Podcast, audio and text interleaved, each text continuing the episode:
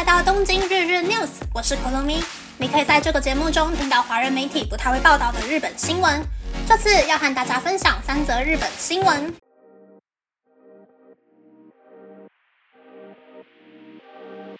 第一则新闻是，访日游客未征收消费税高达日币二十一亿元。日本海关在去年对购买免税品却超过免税额度的访日游客进行消费税征收，发现有人未纳税便离开日本，总税额大约是日币二十二亿元，其中的日币二十一亿元未能回收。消费税是为了日本国内消费的商品所征收的税，访日游客如果将商品带出国外消费的时候就可以获得免税。如果在出国时没有携带免税商品，海关就会斟酌收取消费税。二零二零年度开始实施免税手续电子化，购买者的护照讯息和购买记录会从免税店直接发送到国税厅，并与海关共享资讯。所以，海关从二零二零年度开始加强了对购买免税品的人出国时的携带免税品确认的措施。日本财务省表示。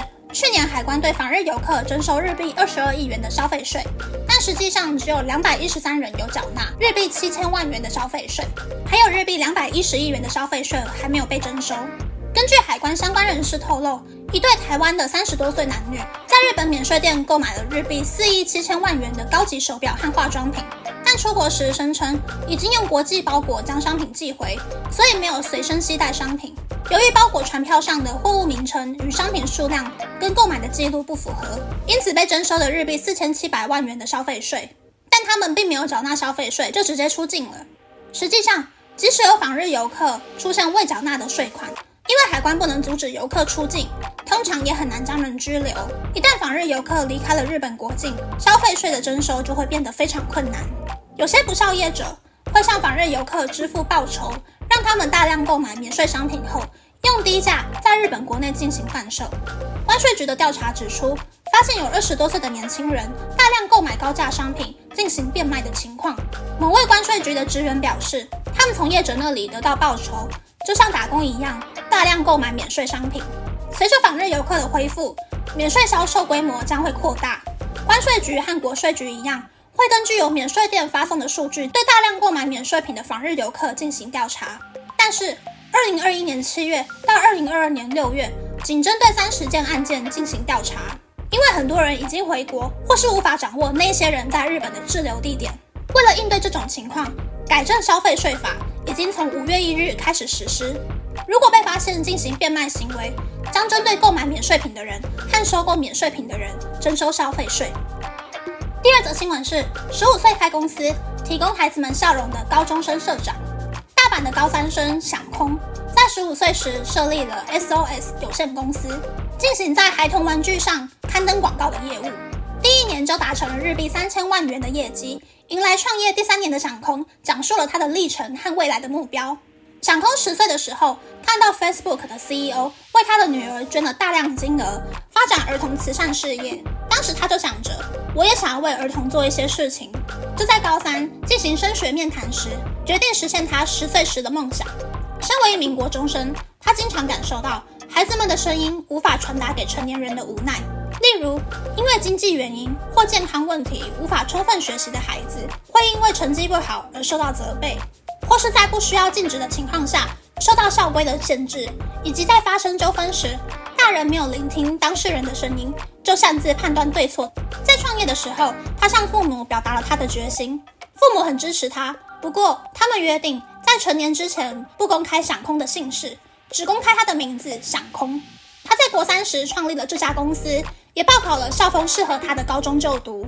SOS 有限公司以为所有孩子为理念，提供使用型发放广告，在孩子平时使用的文具和玩具上印上合作伙伴的商标、QR code、公司名称、网址等。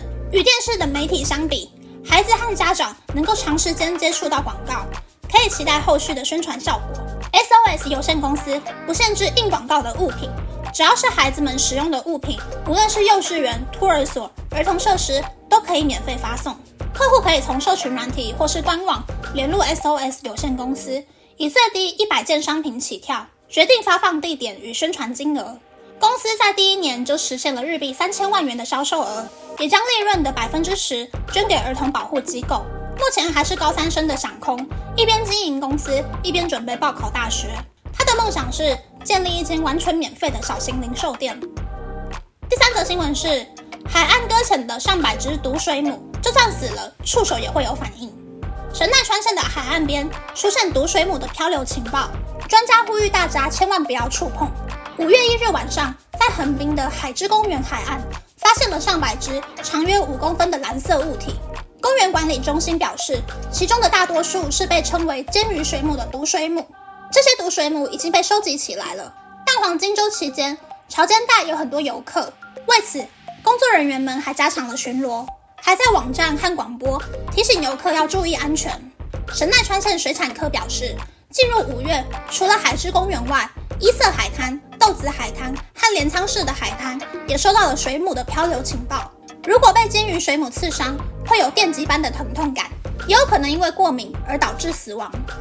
以上是这次和大家分享的三则新闻。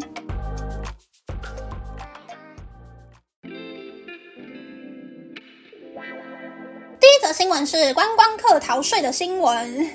早期出国啊，都是买完商品之后去机场的柜台退税，把护照上面的发票给海关。检查过后领现金，或者是把税退回到信用卡里面，但是这样子会增加在机场排队的时间，很多人会赶不上飞机，所以很多国家呢都换成在商家就直接退税的模式。像是韩国的话呢，好像是免税买到超过韩币一百万元，护照就刷不下去了。我觉得日本应该要好好的学习韩国，让护照刷不下去的话，就可以加强防治转卖的恶习啦。第二则新闻是十五岁社长的新闻，我觉得很棒诶，消费者可以免费得到小朋友的玩具或者是文具，而厂商也可以达到一定程度的宣传效果，是一个很理想的商业模式。这一间 SOS 有限公司的网址是 sos. 打 JPN dot com，SOS 打 JPN dot com 有兴趣的朋友可以去看看他们的理念啊，或是服务内容哦。我觉得这真的是很学生，有一点点理想，但是又非常的有爱的一个网站。第三则新闻是毒水母的新闻，照片上看起来是小小的淡蓝色的生物，长得有点不像记忆中水母那种圆盘加很多须须的样子。不管是小朋友还是大人，都不会觉得很危险的长相。应该有很多人来日本呢，会去灌篮高手的平交道之后，再跑到海滩去玩。但是这一阵子呢，神奈川的海滩有那么多毒水母的话，就不太建议大家去海边玩水、踩沙啦。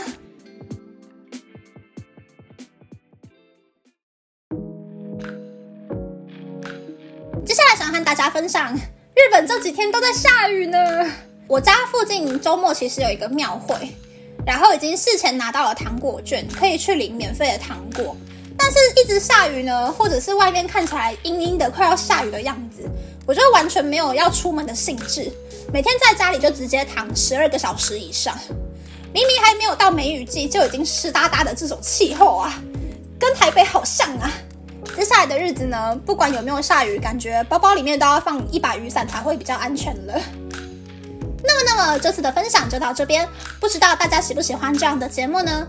欢迎大家留言和我分享你的想法。喜欢这个节目的朋友，可以在 Apple、Spotify、Google、s o n KKBox、My Music、First Story、Mixer Box 等 Podcast 平台和 YouTube 订阅《东京日日 News》，或是在 s o 小额赞助这个节目，然后追踪《东京日日 News》的 Instagram 看今天的延伸内容哦。